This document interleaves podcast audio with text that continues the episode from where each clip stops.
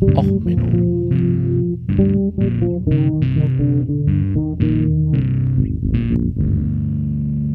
Der inkompetente Podcast über Dinge aus Militär, Technik und Computer, die so richtig in die Hose gingen.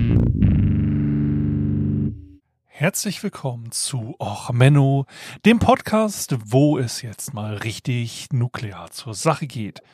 Ja, ähm, Musik heute Fallout Bow Boy, this ain't a scene, it's an arms race. Ja, Folge heute.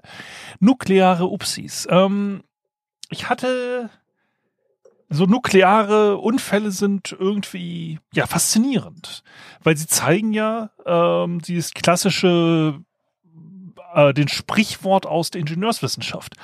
Alle Regeln und Sicherheitsmaßnahmen sind mit Blut bezahlt. Und Australien hatte vor einiger Zeit so ein nukleares Upsi, das hatte ich am Rande auch schon mal erwähnt, äh, hatte Links, glaube ich, in einer der Folgen mal.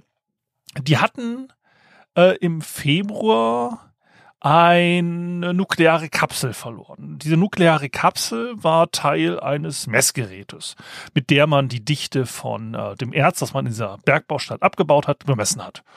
Und äh, man hat Equipment äh, aus dieser Mine äh, per Lastwagen verladen und dann ist das äh, in äh, quasi eine andere äh, Firma gebracht worden.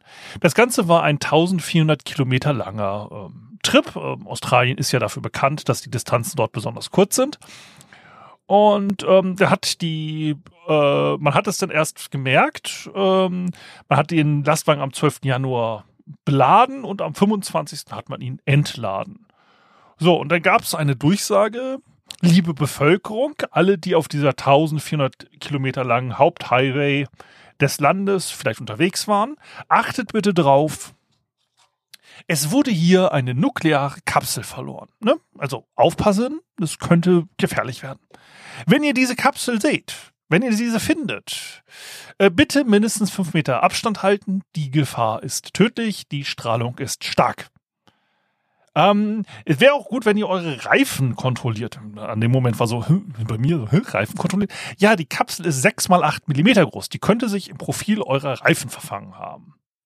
Also, wir reden jetzt hier von 1400 Kilometern. Ähm, Australien ist dafür bekannt, auch dass äh, alle Leute möglichst äh, profillose Rennreifen fahren. Ähm, so, ähm, und dann, wenn ihr sie findet, bitte, wie gesagt, das Ding ist so, naja, so eine bisschen größere Hörgerätebatterie, würde ich es mal nennen.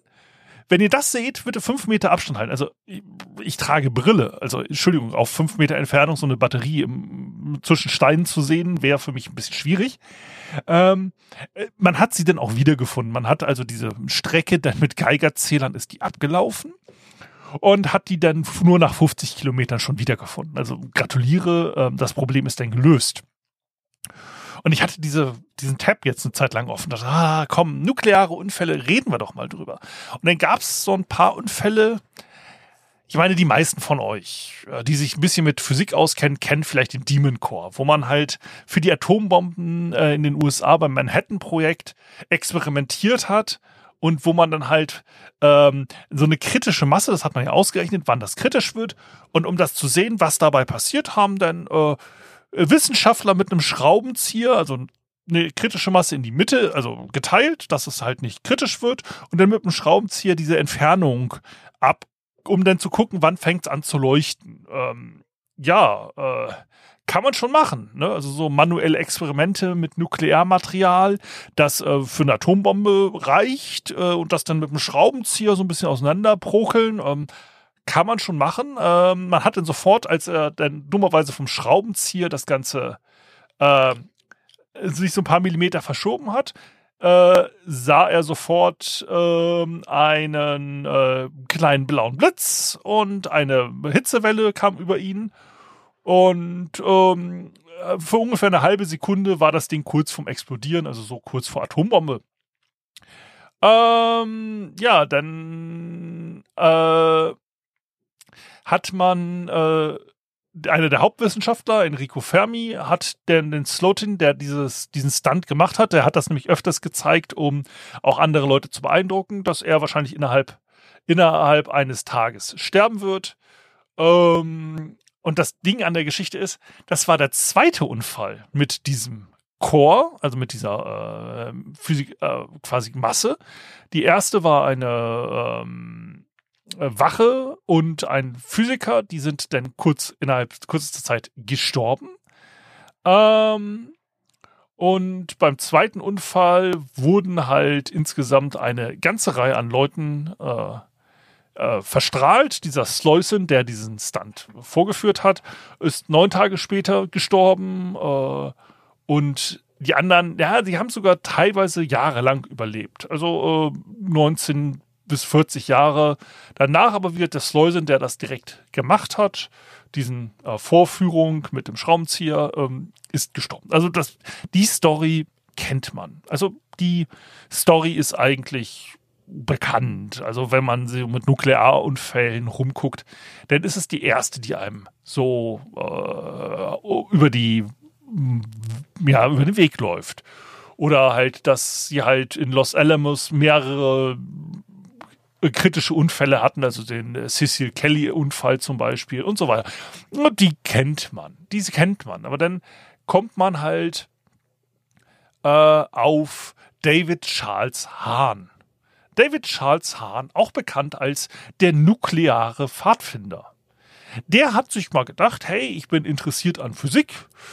Ich möchte mir einen Nuklearreaktor zu Hause bauen. Ne? Der hat, äh, ist 1976 geboren, und damals war dann schon der Umgang mit Nuklearmaterial ein bisschen strenger als zu den Tagen äh, vom Manhattan-Projekt während des Zweiten Weltkriegs. Und ja, dann wollte er sich mal überlegen, ähm, wie kriegt man äh, hin, einen Nuklearreaktor in der Scheune zu Hause zu bauen. Äh, der hat dann ähm, ein wenig äh, Verdacht erregt, als man nämlich äh, ähm, ihn eines Diebstahls verdächtigte und sein Auto durchsuchte und äh, er sie dann darauf hinweist, ja, ähm, ist okay, ihr könnt mein Auto durchsuchen, aber im Kofferraum sind so radioaktive Stoffe. Daraufhin kam dann das FBI zur Szene und äh, auch die Nuklearbehörde der USA, äh, die dann allerdings sich erstmal monatelang drum gestritten haben, wer da eigentlich zuständig ist, weil David Charles Hahn hat kein Nuklearmaterial gestohlen. Also hätte er äh, etwas gestohlen, wäre sofort das FBI und natürlich die nukleare Sicherheitsbehörde, weil das wäre ja ein Vorfall gewesen, nuklear ähm, nationale Tragweite und so. Und zum Schluss hat man die Umweltbehörde informiert. Ähm, und man hat dann aber festgestellt, ja, da ist auf dem Grundstück nichts mehr. Also eine leicht erhöhte Strahlenbelastung, okay. Ähm, die Mutter hat nämlich dann das Labor schon mal aufgeräumt gehabt und das Ganze äh, auf die Mülldeponie geworfen. Ähm, ja. Und äh, man hat ihn dann äh, untersuchen wollen, hat er aber abgelehnt, weil er Angst vor radioaktiver Strahlung hatte. Er hat äh, im Endeffekt äh, angefangen erst mit dem Chemiebaukasten und fand das dann immer interessanter und manchmal kleine Explosionen und Unfälle, kenne ich auch aus meiner Zeit. War ja auch ein Einzelschüler in der Chemie, äh, so äh, zu Hause mal selber destilliert, äh, war auf Partys dann immer sehr beliebt. Ich habe das Zeug selber nicht getrunken, aber gut, wer gern 90-prozentigen Alkohol säuft, gerne. Ähm, ja, oder so ein paar kleine Brandunfälle, die man so mal im Kinderzimmer macht, das, das kennt man halt. Und ähm, er hatte dann halt äh, sich vorgenommen, jede eine Probe von jedem Element auf der Erde im Periodensystem zu sammeln. Das ist halt auch ein beliebtes Hobby, kann man auch heutzutage fertige Kits kaufen. Die lassen meistens die radioaktiven Stoffe aus, völlig verständlich. Er dachte sich aber, hey, nein, ich will auch die radioaktiven. Ich will alle Elemente des Periodensystems. Und deswegen hat er sich überlegt, ich will mir einen Brutreaktor zu Hause bauen. Also ein Brutreaktor ist ein Reaktor, mit dem du nukleare Stoffe von einem in den anderen umwandeln kannst. So. Und dann fing er halt erstmal an, radioaktives Material zu suchen. Also zum Beispiel Amerikanum aus ähm, Rauchmeldern, die funktionieren ja darauf, dass man eine Ionisierungsspur durch Rauch, äh, also du hast eine kleine Strahlenquelle, also in manchen äh, Rauchmeldern gibt es verschiedene Bauprinzipien, aber in einem funktioniert es halt darauf, dass sich halt da so eine Ionisierung äh, mit dem Rauch einstellt und dadurch eine Detektierung stattfindet. Äh, deswegen hast du da eine kleine Strahlenquelle drin. Da hat er dann halt Rauchmelder gesammelt. Radium aus Uhren, ne, das verwendet man, damit die Zifferblätter leuchten. Tritium aus Visieren, damit die nachts leuchten und so weiter. Und er hatte einen aufgebohrten Block aus Blei, das war sein Reaktor. Und dafür braucht er Thorium, weil du brauchst für so einen Brutreaktor ein Thorium. Da hat er sich dann Glühstrümpfe von Bergbaulampen, hunderte davon gekauft und mit einem Schweißbrenner zum Schmelzen gebracht und da hat er dann die Asche gehabt und die Asche hat er dann gereinigt mit Batterien. Äh, weil da braucht er nämlich das Lithium raus und das hat er dann mit dem Bunsenbrenner gemacht. Also ähm, ja, und er wollte sich dann eine äh, Neutronenkanone bauen. Also Neutronenstrahler ist ja halt auch so bei Röntgengeräten und so verbaut. das wollte er selber bauen und damit dann halt dieses Thorium bestrahlen, um dann die anderen Elemente daraus hinzukriegen. Ähm, das hat aber nicht funktioniert und dann hat man ihm das alles weggenommen. So, Ende der Geschichte. Also eigentlich, danach ist er dann zur Mil zum Militär gegangen, weil seine Mutter ist dann auch leider äh, durch Selbstmord verschieden und ähm, er hat sich von seiner damaligen Tre äh, Freundin getrennt. Das macht man halt, wenn man depressiv ist. Man geht zum Militär. Und ähm, ja, da ist er dann auf den Flugzeugträger USS Enterprise. Der war ja immerhin atomgetrieben. Und er war dann halt Spezialist für die Innenkommunikation an Bord des Schiffes und ging dann nach ein paar Jahren raus aus medizinischen Gründen. Und ähm, 2007 äh, hat er wieder losgelegt, hat einige äh, Rauchmelder geklaut und ähm, ja, da ist es dann eigentlich mehr oder weniger zu Ende mit ihm gegangen. Äh, er ist dann halt auf Drogen und äh, ähnliches gekommen und ist dann mit 39 leider verstorben. Aber nicht an radioaktiver Vergiftung. Ne? Es war Vergiftung aus Alkohol, Fentanyl und noch ein paar anderen Sachen. Ähm, also David Hahn, den Nuclear äh, Boy Scout, kennt man halt auch wieder. Aber das sind so, so, so Experimente und Unfälle, wo man als Ingenieur daneben steht so, ah, würde ich nicht machen. So, diese, diese Sicherheitsvorkehrungen sind ja bewusst äh, gemacht worden. Und wenn man sich denkt so, hey, äh, bewusst gemacht, ja, dann kommt man halt auf Anatoly Borgeski, russischer Wissenschaftler, der dafür bekannt wurde, dass er den Kopf in einen ähm, Nuklearbeschleuniger, einen Teilchenbeschleuniger gehalten hat. Also er hat den reparieren wollen und seine Kollegen äh, haben halt äh, gesagt, ja, ist okay, äh, 1978, wir machen das Ding, äh, da ist ein, irgendwas fehlerhaft, wir schalten ihn ab und ähm, wir gucken mal, was da los ist. Also, er hat äh, dann die, ist die in die Under gegangen, also so ein ähnlicher Teilchenbeschleuniger, der auch wie beim CERN herrscht, hat gesehen, die Lampe, die anzeigt, dass das Experiment an ist, ist aus also kann er ja mal reingucken. Und da hat er dann äh, in, in seinen Kopf in äh, 76 Giga Elektronenvolt äh, Protonenstrahl gehalten. Ähm, das ist eigentlich, eigentlich, eigentlich, eigentlich eine äh, so ein Protonenstrahl dieser Stärke wäre halt einfach instantan tödlich. Er gehört aber zu den wenigen Leuten, wo man auf einmal festgestellt hat, ja, radioaktive Strahlung ist gar nicht tödlich. Also in seinem Fall ist es halt einfach so, dass er so massiv verstrahlt wurde, dass Teile seines Gehirns einfach, um es mal freundlich zu sagen, weggeschmolzen sind. Er sah einen Strahl, wie er selber sagte, heller als tausend Sonnen. Warum sah er den Strahl? Naja, die Glühbirne, die anzeigte, dass das Experiment läuft, ist kaputt gewesen. Es war keine äh, mehrere unabhängige voneinander, sondern es war einfach nur eine Glühbirne und die war durchgebrannt. Und dadurch konnte dieses Experiment laufen, während er reingegangen ist, dachte, ja, ist ja alles aus hat reingeguckt, hat dann tausend Sonnen gesehen und äh, festgestellt, jo, äh, tut aber gar nicht weh. Ähm, das Ding ist halt, seine linke Gesichtshälfte ist dann angeschwollen, äh, Haut schuppte ab und äh, es ist halt so, dass er eigentlich ähm, alle dachten, er würde sterben.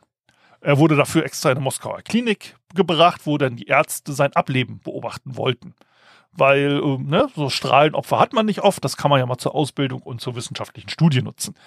Ähm, das Interessante war aber, dieser Strahl war so gebündelt und so schnell, der hat einen guten Bruchteil der Lichtgeschwindigkeit gehabt, dass das einfach durch ihn durchgeballert ist, um es freundlich zu sagen. Das heißt, er ist nicht großflächig verstrahlt geworden, sondern er hat einen quasi Kanal aus verstrahltem Gewebe in seinem Kopf gehabt. Und ähm, es lebt bis heute damit. Also ähm, er hat hin und wieder mal so leichte ähm, äh, Ausfälle und äh, ja, an sich äh, letzte Stand ist 1998, war er Koordinator für Teilchenstrahlexperimente und äh, immer noch aktiv. So, und das ist so ein Fall, ja, okay, Sicherheitsvorkehrungen werden wieder durch Erfahrungen gemacht. Ne? Man sollte vielleicht zwei unabhängige Schutzmaßnahmen haben. Also zum Beispiel, wenn jemand eine Tür aufmacht zum Teilchenbeschleuniger, dass sofort die Spannung zum Teilchenbeschleuniger durch einen Schalter unterbrochen wird, dass man vielleicht zwei von diesen Glühbirnen in parallel schaltet. Das heißt, ne, wenn eine von beiden leuchtet, haben wir ein Problem, hat man immerhin noch die Ausfallwahrscheinlichkeit reduziert. Vielleicht sogar so, dass wenn beide durchgebrochen, äh, durchgebrannt sind, auch die Stromzuführung hier wieder ähm, unterbrochen wird oder wenn eine unter, äh, durchgebrannt ist, allein das schon für eine Unterbrechung sorgt oder irgendwie sowas. Man könnte sich da Sachen ausdenken. Und dann kommen wir zu unserem großen Freund Donald Mestig. Donald Mestig. Donald Mestig ist ein äh, Wissenschaftler auch wieder aus Los Alamos gewesen, also Manhattan-Projekt, die Entwicklung der Atombombe. Er ist der einzige Mensch auf der Welt, der jemals Plutonium geschmeckt hat. Plutonium gilt ja allgemein eigentlich als super giftig. Das ist ja auch so ein Problem an den Atombomben, dass die Materialien darin auch super tödlich sind. Also Plutonium gilt eigentlich als kleinste Menge super tödlich, super giftig allein. Er ist allerdings ein Mensch, der ist erst mit 87 gestorben. Er ist äh, an die Universität gegangen und ähm, war ähm, relativ, äh, hat Chemie studiert und hat seinen Bachelor 1942 gemacht. Und ähm, da war dann gerade der Start des Zweiten Weltkriegs. Mestig hatte angefangen in seiner Bachelorarbeit über radioaktives Carbon zu forschen. Und ähm, er selber sagte, er, er ist auf seinen Professor zugegangen und hat gesagt, ja, nee, ich kann hier nicht weiter forschen. Wenn wir im Krieg sind, ich möchte äh, hier kämpfen, ich möchte Soldat werden. Und da hat sein Professor gesagt, ähm, weißt du was? Ich kenne da ein geheimes Projekt, das ist viel besser für dich. Er wurde also ähm, an eine Kommission der US Navy verwiesen. Da ist er dann an Robert Oppenheimer gekommen, der Vater der Atombombe, der ihn fürs Manhattan-Projekt rekrutiert hat. Und ähm, sein Job war es, als junger Kerl, frisch von der Uni, eine Liste aufzustellen für alles, was man so für Laboratorien brauchen könnte. Für die Los Alamos Laboratorien. Er hat die ersten Labore designt. Er hat die komplette Ausrüstungsliste geschrieben. Weil man gesagt hat, naja gut, so richtig große Wissenschaftler, die haben was Wichtigeres zu tun. Aber du bist gerade frisch von der Uni Du hast wenig Erfahrung, also nutzen wir die. Das ist so typisch wieder so Werkstudenten und so trifft man ja immer oft bei äh, Firmen so. Wer hat denn das gemacht? Ja, das war der Stefan, das war der Werkstudent, der hat diesen Prototypen gebaut, der ist jetzt aber nicht mehr in der Firma. Genau sowas war das bei ihm. Er baute halt also die Labore und er selber ist dann 1943 äh, nach Los Alamos gekommen und äh, hat dort in der Chemieabteilung quasi dieses neue gewonnene Element Plutonium untersucht. Das war damals aber super wenig vorhanden. Also Plutonium selber ist auch heutzutage nicht in größeren Mengen vorhanden, zum Glück. Ähm, das hatte man damals aber wirklich nur in Mikrogrammbereichen, gerade frisch aus dem Reaktor gewonnen und man hat das untersucht. Ähm, und er war, wie gesagt, äh, zwar sehr jung, aber hat auch diese ganzen Labore mit designt und war da in dieser Forschungsgruppe mit dabei. Und er arbeitete 1944 am 1. August mit seinem Laborpartner Arthur Wall zusammen an 10 Milligramm an Plutoniumchlorid. Also eine äh, Säurelösung. Wenn auf, als in diesem Zeitpunkt explodierte auf einmal die äh, Ampulle, in der er diese 10 Milligramm hatte. Ähm, es hatte sich anscheinend über Nacht äh, Gase durch radioaktiven Zerfall gebaut, aufgebaut und dadurch äh, hat sich anscheinend zu viel Spannung in dieser äh, Ampulle gebaut und er kriegte es auf einmal ins Gesicht. Jetzt denkt man sich so, hallo, ihr arbeitet hier mit radioaktiven Elementen. Wie kriegt ihr sowas ins Gesicht? Also, Entschuldigung, also, ja, also heutzutage äh, Abzugshaube, Gesichtsschutz, was weiß ich, Roboter am liebsten. So, und er schmeckte jetzt einiges von dieser Säure in seinem Mund.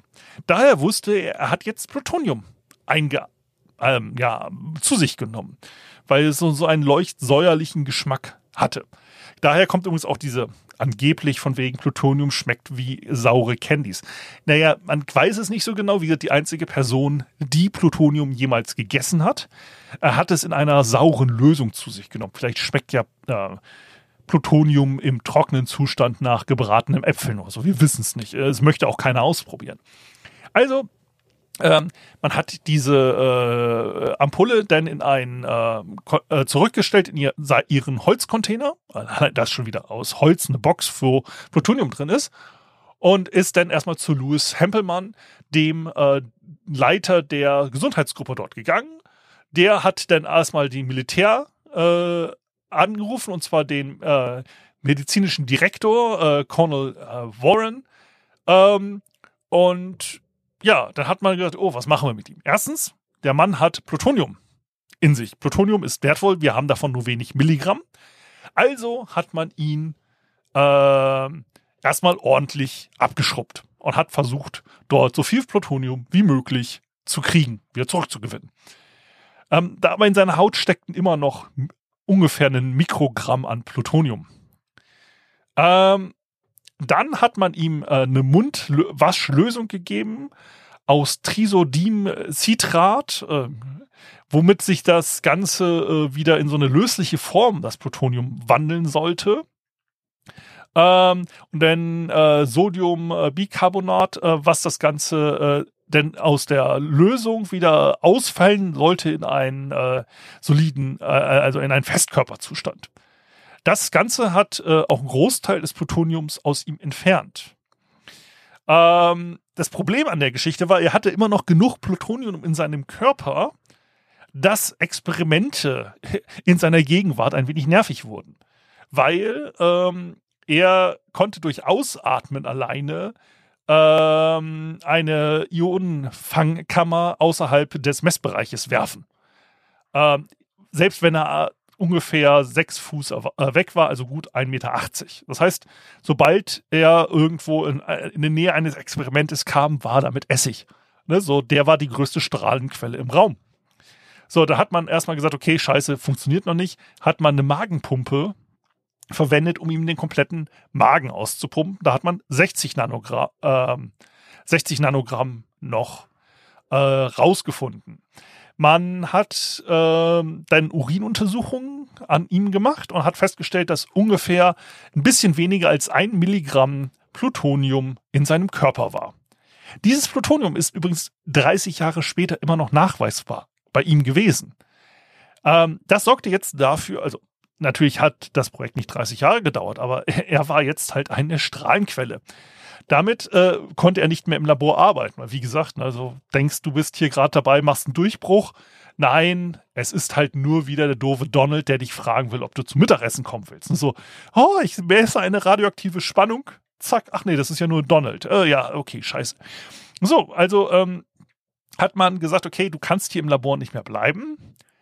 Ähm, aber wir äh, verlegen dich. Du wirst jetzt der Assistent von Commander Frederick Asworth ähm, der äh, eigentlich erstmal so sollte Papierkram für den machen. Aber er wurde dann relativ schnell zum Bombendesigner. Er hat die ersten ähm, Atombomben, also die physikalische Form von außen, äh, mitentwickelt und war mit den ersten Abwurfversuchen, den sogenannten Pumpkin Bombs, äh, beschäftigt, also die nachher dann diese Atombomben wurden. Es waren halt äh, quasi äh, Test Behälter, äh, also die genau dieselbe Form und Masse und so weiter hatten, um dann zu testen, ob das so fliegt, wie es fliegen soll.